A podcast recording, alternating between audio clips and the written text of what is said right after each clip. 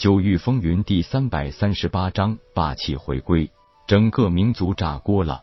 但既然对方杀人留字，那就表明了根本不在乎民族的怒火，而且人家这本就是在了结二十年前的恩怨。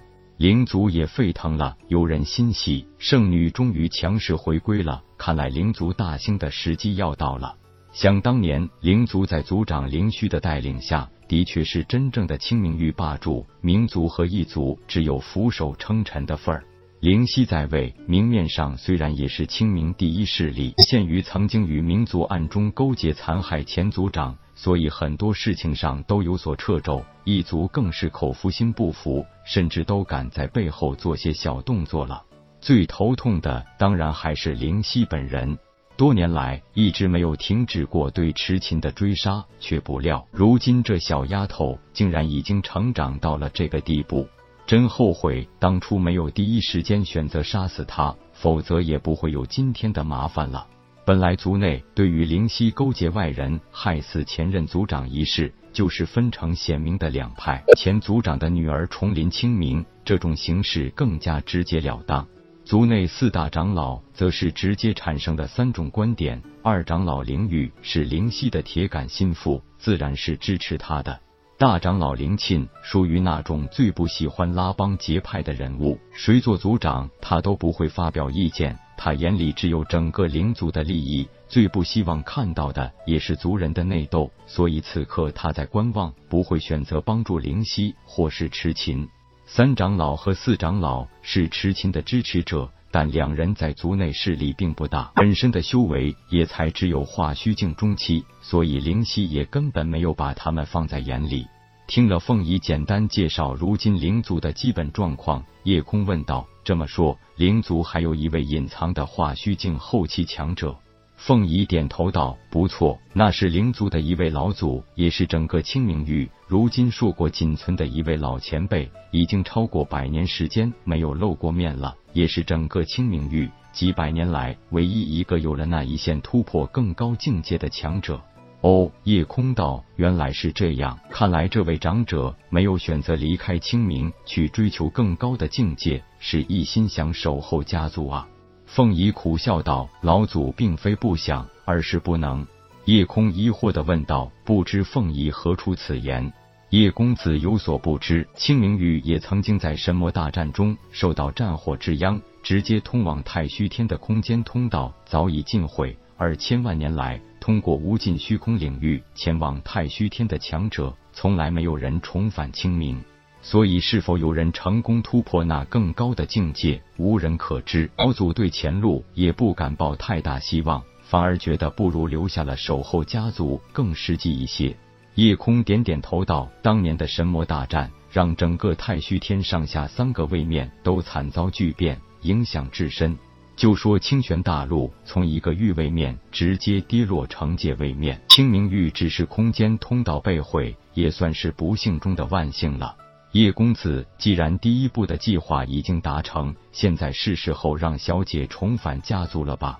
嗯，让球球跟着你们给痴琴助威，我和铁牛相暗中随行。毕竟这件事属于你们族内之事，我不好进行太多的干预。报仇我可以选择直接帮忙，但是夺回族长之位，我就不好出手了。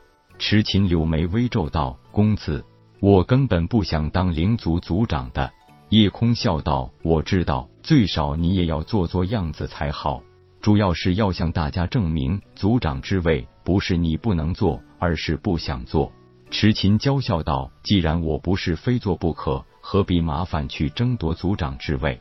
球球坏笑道：“老大这是专业打脸，就是让池琴姐姐拿出足够的实力给你的族人看。至于以后如何选择，那就是姐姐自己的事情了。”香儿也笑道：“其实只要痴情姐姐如此强势的出现在族人面前，哪里还有人不支持她做族长的呢？”铁牛也道：“就是，痴情姑娘有老大撑腰，在整个清明域都可以横着走，不支持你做族长，他们会后悔死的。”行了，傻丫头，去吧，不用担心，一切有我呢。如今的灵族三天一小会，五天一大会，一直在商讨如何面对即将回归的痴琴主仆。民族二长老之死，事情并没有很快被人遗忘，而是在持续发酵，这让整个清明域都在猜度未来清明域的发展趋势。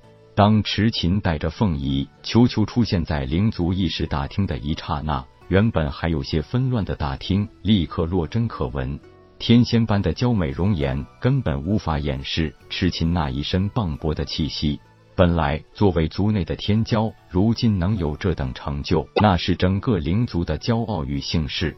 可是因为灵犀的一己私欲，不但害死前族长，还让这个全族甚至整个清明域都千年难遇的奇才被迫流落在外。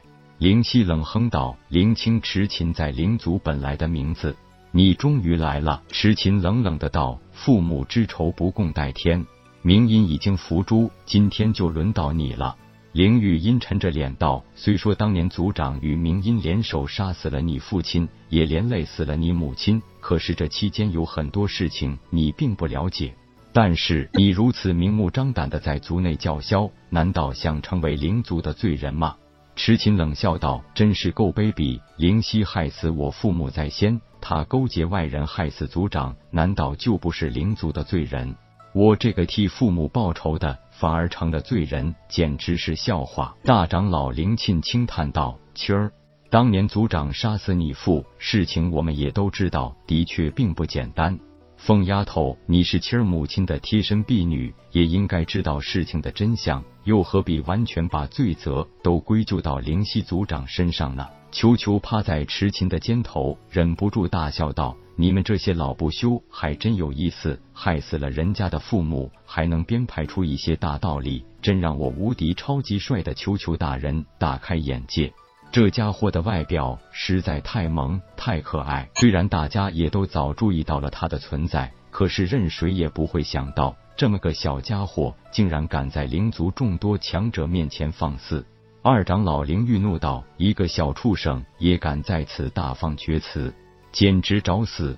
本章结束，各位朋友，动动你发财的小手，为倾城点赞、订阅、分享，您的鼓励是我坚持下去的动力。